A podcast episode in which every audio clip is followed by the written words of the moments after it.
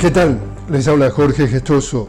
En el podcast de hoy, el presidente de Venezuela, Nicolás Maduro, calificó como una ruptura de los acuerdos de Argil la presencia de un buque británico en Guyana y anunció la activación de una acción conjunta de la Fuerza Armada de carácter defensivo.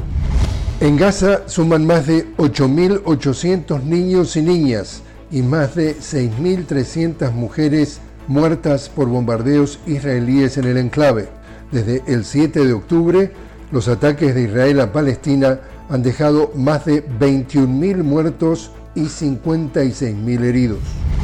Y en Argentina, la Central General del Trabajo convocó a un paro general para el 24 de enero en protesta contra el decreto de necesidad y urgencia conocido como DNU y la ley ómnibus del presidente Milei que afectan los derechos básicos de los trabajadores.